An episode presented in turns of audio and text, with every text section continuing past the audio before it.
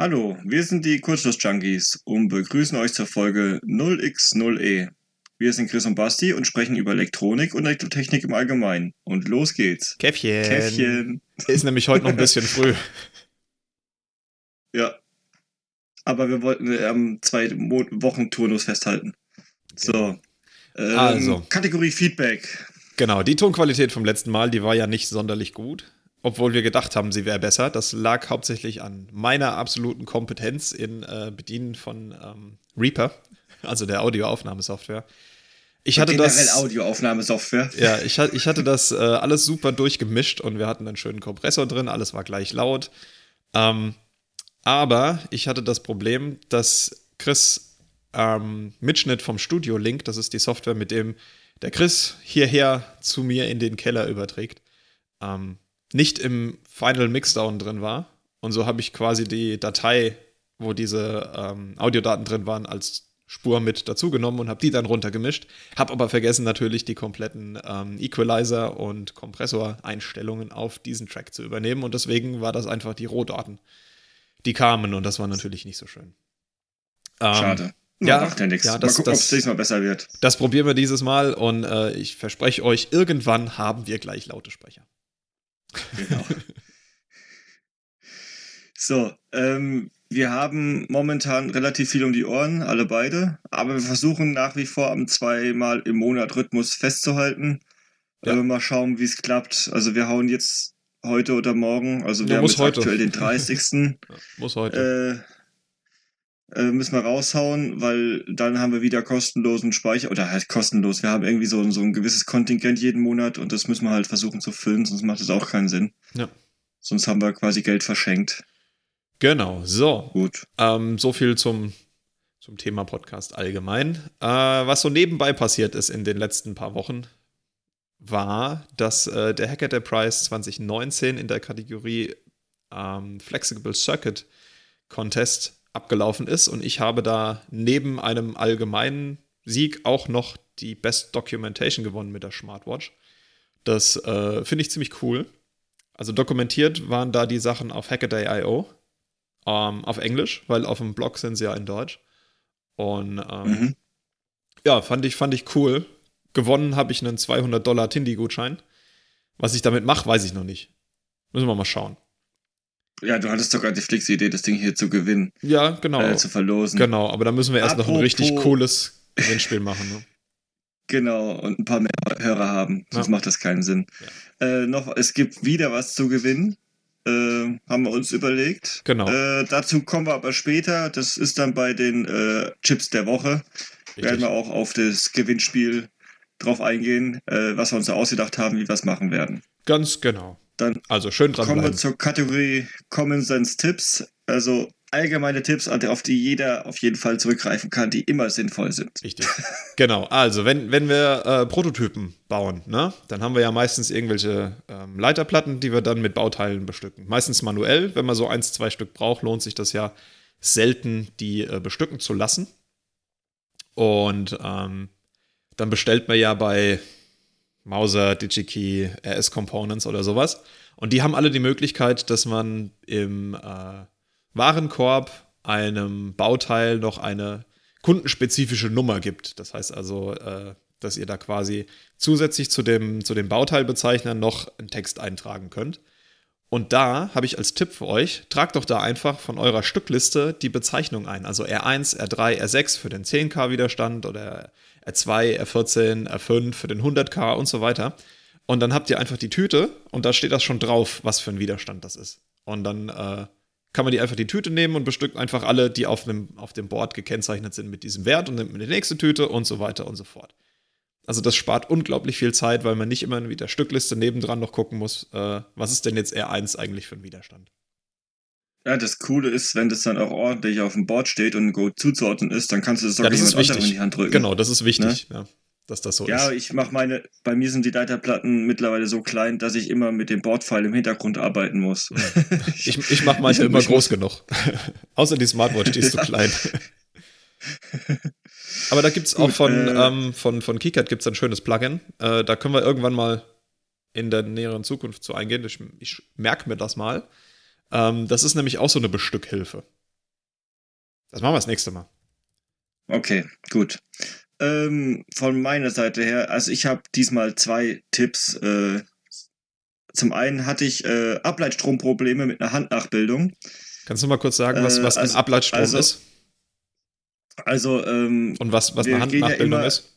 Genau, also wir gehen ja immer schön im V-Messen, brav wie wir sind. Äh, wir sind ja nicht VW. Müssen wir dann unsere, genau, müssen wir unsere Elektroniken dann auch abnehmen lassen. Und äh, da gibt es sowas wie einen Ableitstrom. Das heißt, äh, oder man, man könnte sagen, leitungsgebundene Emission, also so wie in der 10-Meter-Halle mit Radiowellen, äh, sind es jetzt leitungsgebundene Frequenzen, die gehen bis 30 Megahertz, starten, wenn ich mich nicht irre, bei 9 Kilohertz. Bin mir nicht hundertprozentig sicher an der mhm. Stelle. Äh, also 9 Kilohertz bis äh, 30 Megahertz wird leitungsgebunden gemessen. Das heißt, was da an AC auf der Leitung ist, äh, genauso wie in der äh, Radioemission, also in der 10-Meter-Halle oder der 3-Meter-Halle, wie auch immer, je nach Gerät, ähm, ist es ein AC-Problem, was wieder mit einem ähm, Quasi-Peak und einem Peak gemessen wird. Also mhm. der Max-Peak. Anders als bei der Radio, also bei der 10-Meter-Hallen-Emission, darf dort aber auch der Max-Peak nicht überschritten werden. Also da also gibt es quasi einen Grenzwert für einen Max-Peak und für den Quasi-Peak. Genau, genau. Das ist ein, ein relativ großer Unterschied, weil äh, ich sag mal, das ist ich vermute sogar aktuell noch eine Lücke, weil rein theoretisch dürftest du ja richtig heftig Emissionen produzieren, solange sie im, im, im Quasi-Peak unter Grenzwert ist. Mhm. Das also heißt, du bei dürftest, den, bei den abgestrahlten. Mal, genau, du dürftest einmal die Sekunde richtig, ich sag mal, auf jeder Frequenz rausbrüllen, das wäre quasi egal, also über 30 Megahertz.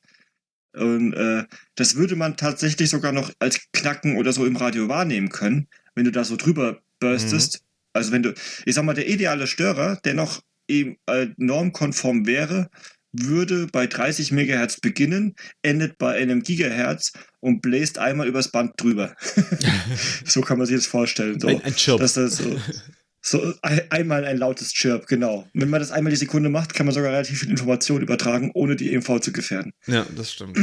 Schön ist es nicht und das ist dann wieder, da sind wir wieder bei Qualität und normativer Zulassung, also es ist immer ein bisschen ein Unterschied. Ja, wo wir gerade, ähm, wo, wo wir gerade bei dem Chirp sind, wir waren ja am Freitag EMV messen und da haben wir diese WS2812B Verschnitt LEDs, also diese One-Wire-Dinger, ähm, mhm. mal im System gemessen und die chirpen auch. Die, ja, das hört man sogar, wie die da, so rein. Da, klopp, da können wir einen Tweet verlinken mit einem, mit einem kurzen Video. Ähm, da hört man die sehr gut chirpen. So. Ja, das ist relativ witzig. Genau, da, also da nochmal ganz kurz darauf zurück, was man da hört, weil das ist relativ witzig. Mhm. Da kommen immer so vier LEDs auf einen Bargraph dazu, die da so reinrutschen, sag ich mal, so, so äh, wie also nicht wie Knight Rider, weil der bewegt sich ja kontinuierlich, sondern wie so ein Füllstandssensor, der ist ja quasi, da kommen vier LEDs, da, dann leuchten die nächsten vier LEDs, dann leuchten die nächsten vier LEDs und die, die rutschen aber so rein auf dem LED-Streifen. Ja, das ist also animiert. Und das, und das hört, und das hört man relativ lustig. Das ist ein sau cooler Sound. Nur zum Hintergrund, was man da hört, dieses Klock, Klock, Klock, Klock. Das ist so, wenn die vier LEDs da reinrutschen. genau, und dann bleibt die Animation genau. kurz stehen.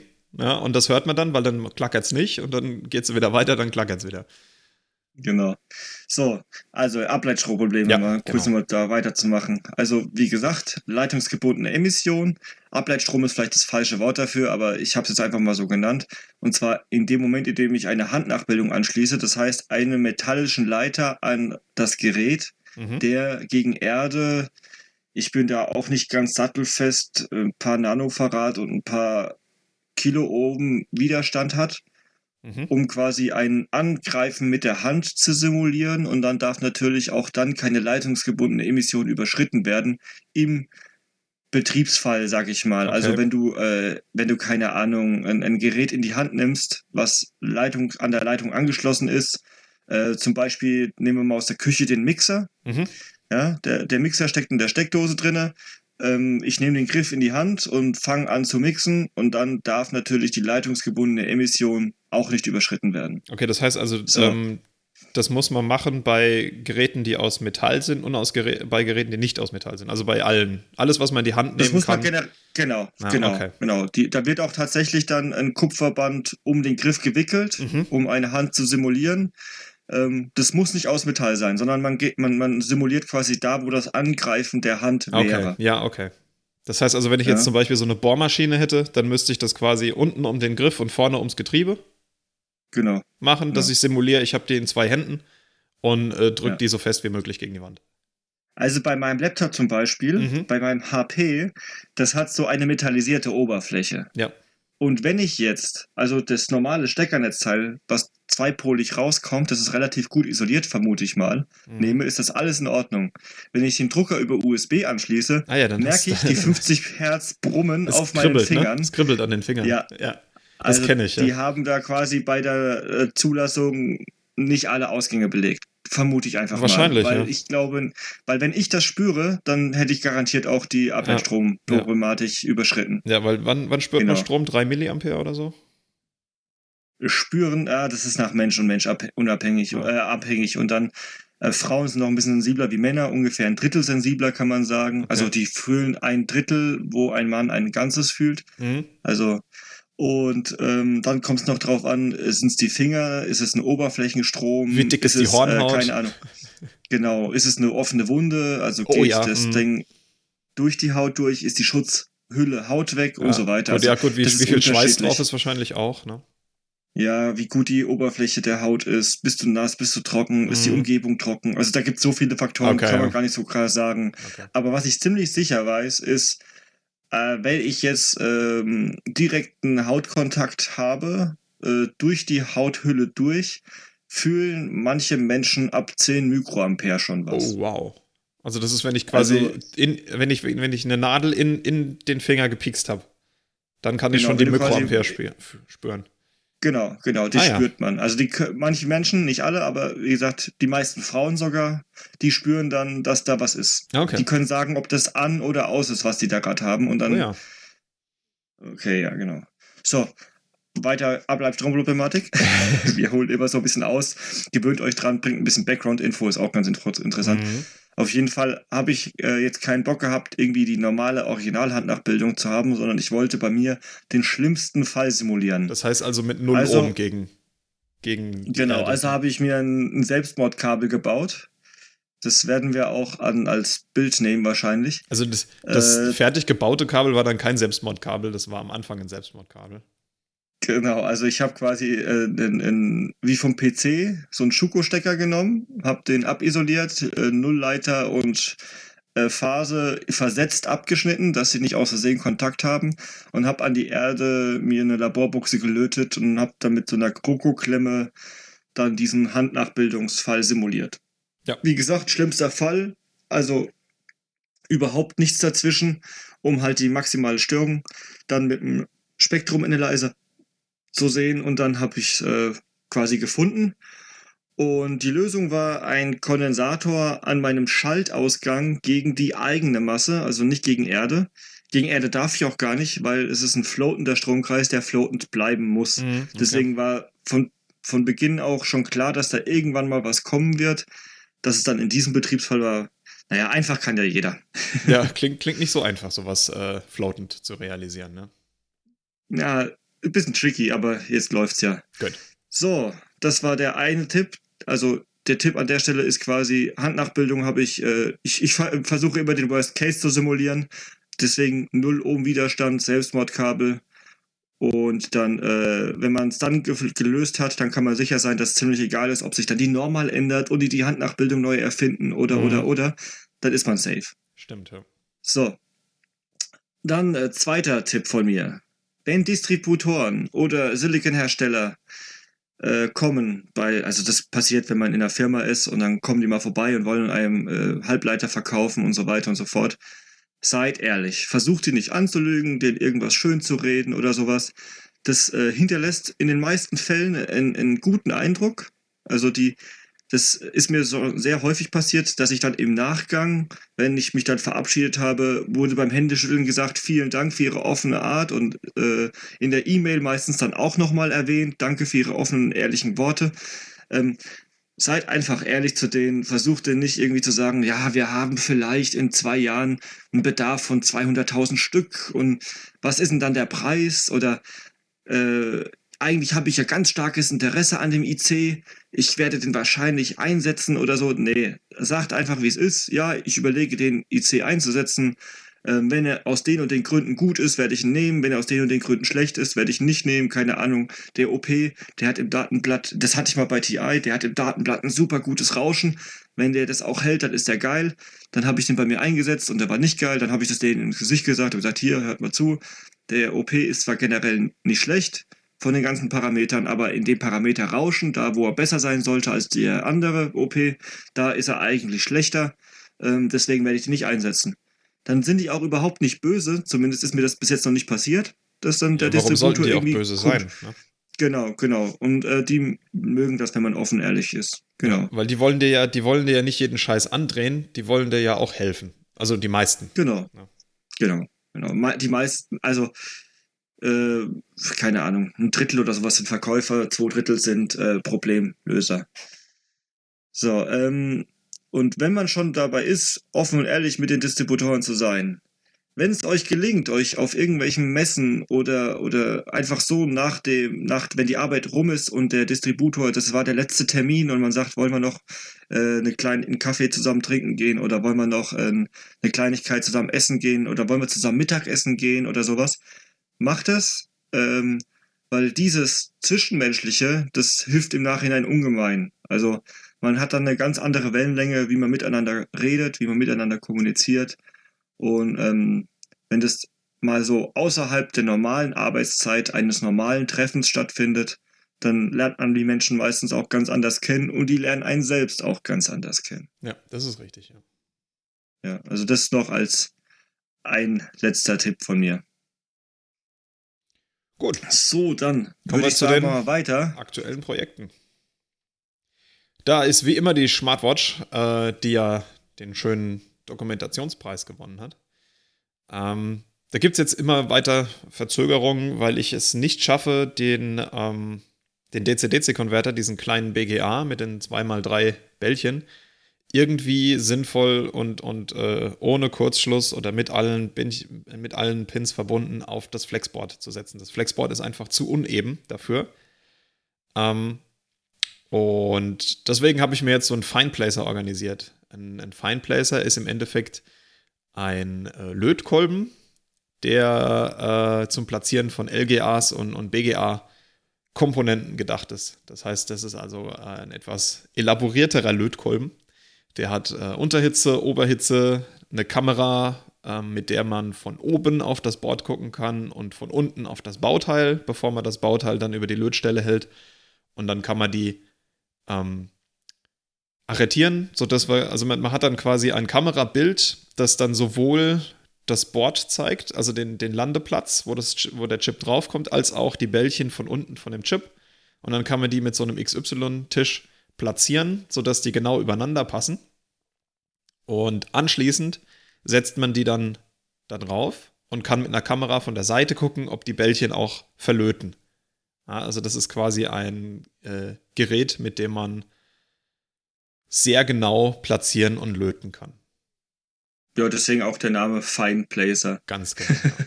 Ganz genau. Also man muss sich das so vorstellen, äh, wer so ein, so, ein, so ein Wassertrinkvogel kennt, die so automatisch hin und her fahren, der hat ja einen festen Fixpunkt und wenn der Kopf quasi oben ist, an der Stelle ist quasi dann der, das Bauteil aufgenommen, was man platzieren möchte.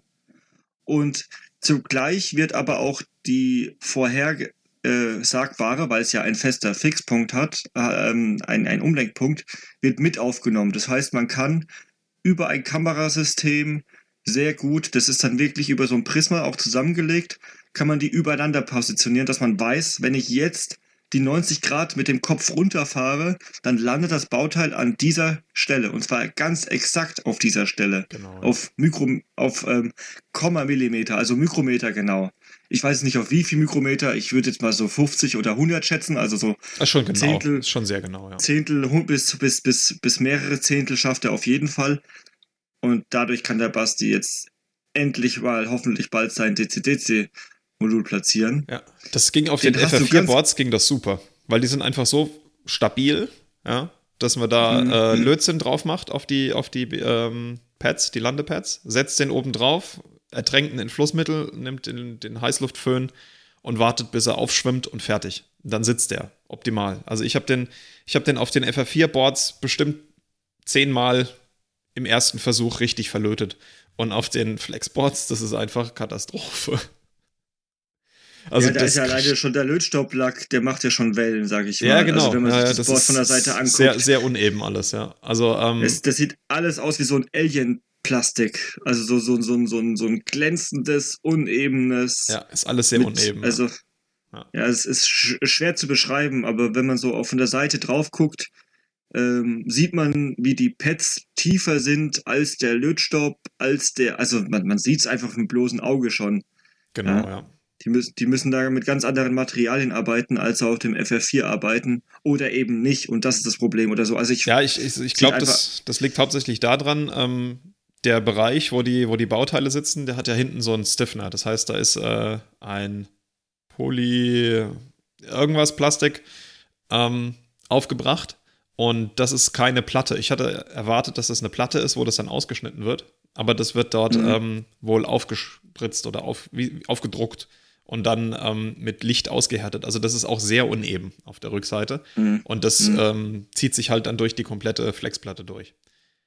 Mhm. Und ich bin jetzt halt am überlegen, wenn das nicht hilft, also das mit dem Fineplacer äh, zu setzen, dann ähm, muss ich mir wohl äh, eine neue Bordstruktur ausdenken und dann wird es wahrscheinlich so ein Rigid Flex. Also dass dann der Bereich, wo die Bauteile sitzen, wirklich FR4 ist. Und ähm, dass es quasi ein FR4 Board in vier Lagen FR4-Board ist, wo dann außen die ähm, Landeflächen sind, innen drin ist ein Flexboard und auf der Rückseite ist nochmal FR4 aufgeklebt. Die, mhm. äh, da hm. können wir ja auch mal ein Bild verlinken von, von diesem Aufbau. Die sind halt relativ teuer und ähm, deswegen wollte ich das erstmal nur mit Flex machen. Aber wenn das nicht anders geht, dann ist das eben so. Also ich will die auf jeden Fall, hast. ich will die auf jeden Fall fertig bauen, diese Uhr. Ja, das ist Du, du hast ja die Boards da und die, da sind ja jetzt elektrisch eigentlich erstmal keine Fehler drauf. Nee. Ja, von so. daher musst du einfach nur in der Lage sein, das Ding einmal zu bestücken und dann hast du zumindest ein paar Uhren. Wenn, ja, wenn ich, glaub, wenn ich weiß, wie, wie man so bestücken muss, ja, dann äh, ist das alles genau. kein Problem. Und in der nächsten Revision fliegt der BGA runter. Den Fineblazer, den du organisiert hast. Ja. Ganz kurz nochmal darauf zurückzukommen. Mhm. äh, das hat sich ja jetzt schon sehr, sehr teuer angehört, was ich so erzählt habe. Ja, mit Kamera und Prisma und, und sehr genau, ja. Und, und sehr, sehr genau, genau. Äh, den haben wir ja, oder den hast du ja mehr oder weniger über Arbeit organisiert, weil der da sonst weggeflogen wäre. Richtig, ja. Äh, ich vermute mal, dass er so irgendwas hm, Ü20.000 kostet, oder? Ja, aber D-Mark. Ah, okay. nee, also das ist ein, das ist ein älteres Gerät. Wir hatten ähm, vor fünf Jahren bei uns noch eine aktive Elektronikfertigung. Da hat man sowas immer mal wieder gebraucht, so eine Reworkstation. Ja, also, dass wenn dann irgendwas aus dem, aus dem Lötofen rausgefallen ist, was halt ähm, im Röntgen dann durchgefallen ist, weil fünf, sechs Bällchen nicht gelötet waren oder sowas. Äh, da hat man das quasi wieder runtergelötet mit dem Automaten, ähm, hat das bereinigt, die, die Landeflächen, hat dann ähm, den BGA neu draufgesetzt und konnte dann eben Platten, die man gefertigt hat, reparieren quasi. Ja. Also so und mehrere hundert Euro teure Rohleiter-Musterplatten wahrscheinlich. Zum Beispiel, ja, zum Beispiel. In der Serie hat man das wahrscheinlich nicht gemacht, außer die Platine war so wenn, viel also zu teuer. Wenn, wenn in Serie mal sowas auf es kann ja durchaus passieren, dass, dass äh, irgendetwas ähm, im, im Seriendurchlauf auch nicht geklappt hat beim, beim Draufrakeln von Lötzinn oder sowas. Ähm, mhm. Da ist das dann schon auch noch eine Möglichkeit. Ja. Also so eine Rework Station gehört eigentlich bei jedem EMS ans Ende der Fertigungsstraße. Ja. Und ähm, die ist jetzt halt ein bisschen älter. Das ist aber nicht schlimm, weil, ähm, also außer dass der, der PC dabei ist, wahrscheinlich der, der letzte PC ist, äh, mit dem man da die Software noch starten kann. Also den muss man auch hegen und pflegen. Aber, hey, aber ähm, der hat schon Size-Optiken drauf. Und ja, so. ja, also, also teuer sind die, die Sachen schon gewesen damals. Ähm, und ja, ich bin dann halt auch von meinem Chef gefragt worden, ja, also wir müssen den jetzt loswerden. Ähm, was ist denn der noch wert? Und dann habe ich gesagt, ja, im Endeffekt halt nichts mehr, weil wir haben den damals mit verbleitem Lötzinn benutzt. Und ja, ne, jetzt äh, ROHS-konform, bleifreies Löten. Ähm, das Ding ist halt jetzt quasi verbraucht. Ne, den will keiner mehr haben. Mal selbst, selbst ab 2012 war das, glaube ich, ne, wo gar keiner mehr Blei verwenden darf im Lötbereich. Das war ja irgendwie 2000, sowas, ja. 2008 ja. ist, glaube ich, die Regelung gekommen ähm, für, für alle, außer Militär und genau, Medizin und noch irgendwas. Ich glaube, Kraftwerktechnik oder sowas. Genau, und ihr habt jetzt vier Jahre Zeit oder sowas umzustellen und. Genau, und wir durften was, ein bisschen was ihr länger. dann noch verkaufen wollt. Genau, was ihr dann noch verkaufen wollt, solltet ihr bis dahin dann umgestellt haben. Genau, ja. Genau. Also insofern, ähm, das Ding ist eigentlich für, für eine Firma nichts mehr wert. Und deswegen steht das jetzt bei mir im Keller. Und ich kann jetzt hoffentlich meine Smartwatch fertig machen. Weil die Software ist, ist quasi äh, bereit, mal wieder auf eine Smartwatch programmiert zu werden. Die hat noch, noch ein kleines Update gekriegt, gibt jetzt zwei Watchfaces. Also es gibt ja, oh. wenn, wenn ihr in dem, im, im Blog mal geguckt habt, es gibt ja diese ähm, sieben Segmentanzeigen Watchface. Und äh, die, die so aussieht, als wären da äh, noch so zwei Chips angebracht. Ja. Mhm. Und äh, es gibt jetzt eine neue Watchface. Die sieht aus wie ein großes LQFP-Gehäuse und äh, der Bauteildruck ist halt Datum, Uhrzeit und so. Oh, geil, ja. geil. Da bin ich mal gespannt, weil das kenne ich noch nicht, wie das aussieht. Nee, das habe ich auch noch niemandem gezeigt. Das wollte ich nämlich dann als erstes, wenn dann die, die Flex-Uhr fertig bestückt ist. Und vorher gibt es auch keine Bilder davon. Das heißt, solange die Arbeitskollegen sich das nicht anhört, ist das für die ein Neuerungseffekt. Ganz genau. Außer die hören sich unseren schönen Podcast an. Was wir doch hoffen wollen. Genau. So, okay, dann ja. wird.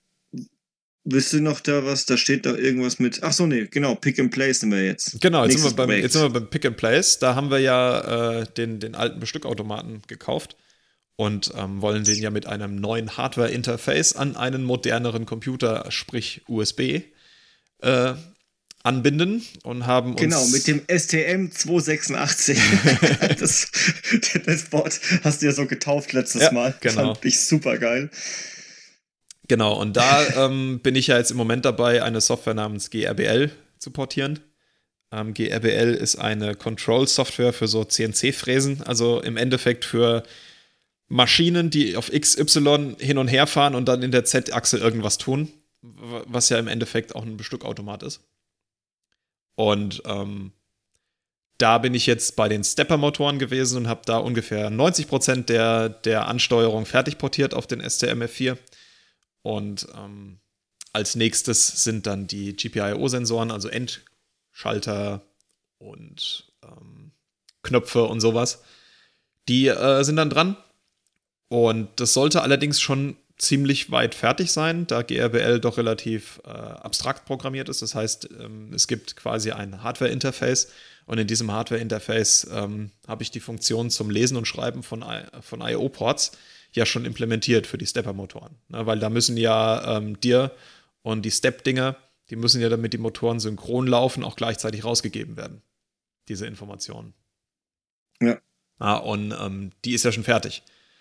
Und deswegen kann ich mir vorstellen, dass das schneller geht, als die Stepper-Motoren zu portieren. Und dann fehlt cool. eigentlich nicht mehr viel. Dann können wir hoffentlich bald den alten 286er rausschmeißen. Und mal ein bisschen hin und her fahren, genau. Wir hatten ja das letzte Mal, habe ich ja äh, erzählt, dass wir das Problem haben mit OpenPNP zu äh, reden. Ja. ja das habe ich noch nicht gelöst, aber da habe ich auch noch nicht geguckt. Also da würde ich mich jetzt einfach mal mit dem Ostsee dran setzen und gucken, was denn da auf der UART-Leitung in, in echt kommt und weshalb da mhm. der ST nicht antwortet. Ja. ja. Ist bestimmt einfach okay, nur irgendeine, cool. irgendeine blöde, wahrscheinlich so Hardware-Handshaking oder so ein Mist. Weißt du? Den man dann abschalten kann ja, ja. und dann geht's. cool. Ähm, kommen wir zum nächsten Projekt, das Mini-Knöpfchen-Spiel. Mhm. Da, da haben wir die letzten beiden Folgen Mal, haben wir darüber geredet, ne? Genau, da wollte ich jetzt mal kurz fragen. Ich habe ja eine fertig bestückte Leiterplatte übergeben, mhm. ähm, mit allen LEDs drauf, allen UART drauf. Den UART hatte ich auch mal kurz am Laufen, glaube ich. Ich habe geguckt. Also im Windows gemeldet. Ne? Was, ne? Genau, der UART-Chip hat sich im Windows gemeldet und dann hatte ich dir, glaube ich, noch einen Swim-Programmer fertig vorbereitet und gesagt, an welche Stellen du das Ding dran braten musst. Ja, genau. Und ähm, was machen denn jetzt die Knöpfchen, Basti? Leuchten die schon oder blinken die schon? Leider nicht. Ich habe äh, hab in dem ähm, äh, ST Visual Developer, Debugger, Visual Debugger heißt das Ding, glaube ich. Egal, in diesem, in diesem STM8 äh, IDE-Software von ST. Da habe ich ein Projekt aufgesetzt, habe die STD-Lib eingebaut, habe die Touch-Lib eingebaut, habe den, den Chip konfiguriert und habe auf Compile gedrückt. Da sagte mir, zu groß. Ja, jetzt muss ich halt mal äh, schauen, dass ich da das Skalpell an den richtigen Stellen ansetze äh, und von Funktionalität aus der ST-Lib und aus der äh, Touchlip rausschneide, was wir nicht brauchen, weil die Touchlip, die hat zum Beispiel noch sowas wie Linear- oder Rotier- ähm, Touch-Dinger, dass sie dann einen Winkel rausgeben können oder eine Prozentanzeige und das brauchen wir ja alles nicht für die Knöpfchen. Ja, ja, ja klar. Ähm, und die STD-Lib ähm, von ST, die hat auch noch so Sachen wie ähm, SPI-Zugriff, den haben wir nicht auf dem Board, dann ähm, irgendwelche Flash-Zugriffe und sowas, das brauchen wir ja auch alles nicht. Das heißt, da muss ich mal gucken, was ich da reduzieren kann, dass der, ähm, dass der Code einfach kleiner wird, der, der rauskompiliert kommt. Weil ich habe den mhm. Compiler habe ich auf äh, Optimize for Size und, und ohne Debugging-Symbole gestellt. Ähm, aber der kommt nicht. Äh, es fehlen noch 300 Bytes und dann passt da rein. Aber das ist halt ein komplett leeres Projekt. Ne? Also da ist noch kein Button definiert, da ist kein, kein Touch gemacht, da ist keine Applikation, die da irgendetwas tut. Also das Schauen wir mal. Okay, krass. Ja, vielleicht habe ich auch einfach nur irgendwas übersehen beim, beim Einstellen. Ne? Weil ich habe, das ist das erste Mal, dass ich mit den STM8 was mache. Mal in Ruhe drüber schauen. Ich hatte in, in letzter Zeit keine Ruhe zum drüber schauen. Genau, hast du mit genug anderen Chips noch rumgemacht. zum Beispiel dem F4, weswegen wir da ja. schon zu 90% den Stepper Driver implementiert haben. Richtig, genau, ja. Gut, also so, das ist Status Mini-Knöpfchen und Pick and Place. Mhm. Ähm, würde ich zum Chip der Woche kommen. Mach das, ja. Ähm, der ist ja mehr oder weniger von dir auch gekommen. Äh, das ist das EFM 32HG. Ja, genau. Das ist der. Äh, eigentlich, genau, also EFM 32 ist quasi. Äh, 32-Bit Mikrocontroller ja, von, von Silicon genau. Labs. Und HG äh, Finde ich total lustig. Ja, ist steht nicht für Quecksilber. Happy Gecko. Ist nicht Quecksilber. Nee, nee, steht für Happy Gecko. Genau. Und ähm, das Witzige ist, dass der, äh, die, die bewerben den hier mit World's Most Energy äh, Energy Friendly Microcontroller. Der ist nicht efficient, der ist nur freundlich. Genau. Most Friendly Energy Microcontroller. Ja, also der ist, der die, ist schon der, richtig, richtig gut. Also der, der mhm. braucht 127 Mikroampere pro Megahertz. Das ist nicht viel. Das ist echt wenig. Genau. Da ist ein Cortex M0 drin. M0 Plus. Ja, also Floating M0 Point. Plus sogar. Kann der, ja. Und ähm, dann gibt es da noch verschiedene Sleep-Modi. Ja, das heißt also im, im vollen Laufmodus hat er die 127 Mikroampere pro Megahertz. Ähm, 25 kann er davon. Also 25 Megahertz ist da äh, Maximalfrequenz. Und ähm, dann kann der innerhalb von zwei Mikrosekunden aus dem äh, Sleep in den Run-Mode wechseln. Das ist auch ziemlich schnell. Hat noch so ein bisschen Hardware-Krypto dabei ähm, für Security-Sachen, also ähm, Firmware-Updates checken oder so ein Kram. Ja, ähm, ansonsten ein ganz normaler Mikrocontroller mit den Standard-Peripherie-Interfaces halt. Ja, hat noch ein ADC drin. Und ansonsten ähm, ja, eignet sich hervorragend für irgendwelche batteriebetriebenen Dinge. Ja, also das ist so das, was so der, der Digest ist von den Informationen. Du kannst in den verschiedenen Energiemodis, also in den verschiedenen Runtime-Modis, kannst du auch verschiedene ähm, Systeme verwenden. Du kannst zum Beispiel im, im Sleep-Mode kannst du immer noch auf Peripherien äh, reagieren. Das heißt also, wenn du den, in den Sleep-Mode setzt, und im UART wird ein Zeichen empfangen, dann kann er den auch verarbeiten. Ja. Okay. Also das ist eine feine Coole Sache. Sache. Ja, feine Sache. So, und dann? Ja, gibt es den zu gewinnen. Ne? den haben wir nämlich eigentlich nur deshalb drin, weil wir davon ein Eval-Board verlosen wollen. Ähm, das ist das Eval-Board von dem Happy Gecko. Da ist äh, ein Display mit drauf und da ist ein Segger Onboard Debugger drauf. Das heißt, ihr müsst den einfach nur an USB anschließen und schon habt ihr einen Segger-Interface, mit dem ihr das Ding debuggen könnt, über ähm, Ozone zum Beispiel oder über äh, GDB. Ähm, zusätzlich hat das Ding noch zwei Knöpfe und zwei kapazitive Buttons. Und ähm, wie ja vorhin schon gesagt, das Ding ist äh, energieeffizient, das heißt, man kann das auch batteriebetrieben betreiben. Das klingt blöd. Benutzen. ähm, dazu ist in diesem Eval-Board einmal eine Batterie auf dem Board und noch eine extra Batterie mit drin, falls man das mit der Energieeffizienz doch nicht so richtig eingestellt hat. ja. Naja, rein theoretisch, wenn du den mit einem äh, Megahertz bloß laufen lässt, ne? Das sollte eine Weile halten, ne? Aber ja, ähm, wir brauchen den nicht mehr, das Eval-Board. Wir sind mit dem, mit dem Dings, wofür wir das organisiert haben. Also wir haben das Geschenk gekriegt, deswegen verschenken wir es auch weiter. Ähm, sind wir durch. Und deswegen könnt ihr das jetzt gewinnen. Ja, wie könnt ihr das gewinnen? Ähm, schickt uns doch einfach eure Idee, welchen physikalischen Schalter ihr mit den kapazitiven Tasten ersetzen würdet. Ganz einfach. Genau, und die, und die beste Idee, äh, die bekommt er den Gecko. Genau, den Happy Gecko. Und, den Happy Gecko. Und, und wir sind ja hier immer sehr, sehr ähm, neutral versuchen wir immer zu sein. Also ja. ähm, wir werden da nicht auf Namen oder irgendwas reagieren, sondern wir gucken uns dann tatsächlich ganz neutral die Ideen an mhm. und dann haben wir uns gedacht, hm, was ist denn jetzt die beste Idee? Genau, wie kommt man dann so. zu einer besten Idee? Genau. Das heißt, wir werden unabhängig voneinander die Ideen bewerten, also einmal der Basti und einmal ich. Mit unterschiedlichen so, äh, Schwerpunkten. Äh, Genau. Also äh, von meiner Seite her, ich werde äh, die Skurrilität bewerten. Ja, ich, ich die, äh, die Effektivität. Also wie sinnvoll ist es? Genau. Weil wenn es nach mir geht, äh, und äh, ich würde sagen, man sollte generell alle Schalter mit kapazitiven Tasten ersetzen, weil Elektronik geht ja nie kaputt und Physik geht kaputt. ja. Genau. Natürlich. Es ist ja, wenn, wenn also, also, wenn, wenn Elektronik kaputt ist, ist es ja meistens ein physikalischer Fehler. Ne? Also Elko ist trocken oder so. Ja, genau.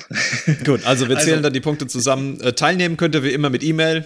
Schickt äh, feedback at äh, kurzlosjunkies.de und dann ähm, seid ihr dabei. Schreibt einfach eine Idee rein, was ihr in eurem Leben an einem physikalischen Schalter mit einem kapazitiven ersetzen würdet. Knöpfchenspiel wäre zum Beispiel eine super Idee. Aber das habe ich ja jetzt schon gesagt, also zählt das nicht. Ah. Genau. Und alle Schalter zählt auch nicht, das habe ich schon gesagt. Und dann schauen wir mal, was euch so einfällt. Genau. Wie gesagt, ich bewerte Skurrilität, Bastian äh, Praktikabilität. Genau. Und der, der, der Mittel, dann, dann kommt zum Schluss ho hoffentlich ein super skurriler, praktischer Schalter dabei raus, der dann gewinnen wird und der kriegt dann den Happy Gecko von uns geschickt. Ganz genau. Schön. Das waren die Kurzschlussjunkies. Ihr findet uns unter www.kurzschlussjunkies.de. Wir sind auch auf Spotify, YouTube oder iTunes zu finden, wobei das YouTube in Klammern ist, denn ähm, ich vergesse immer, den Kram auch noch auf YouTube hochzuladen. Wir freuen uns über Feedback als Kommentar auf unserer Webseite, auf Twitter, at Platinenmacher oder at TheBrutzler. Oder ihr schickt uns eine E-Mail an feedback at kurzschlussjunkies.de. Wenn ihr Interesse habt, euch mit uns zu unterhalten, sei es über Elektronik oder andere interessante Themen, dann schreibt uns doch ebenfalls. Wir sind immer interessiert, uns mit euch zu unterhalten. Und jetzt habe ich natürlich Tschüsschen. wieder total vorbereitet, äh, dass jetzt das Outro kommt. Hier ist es. ciao, ciao.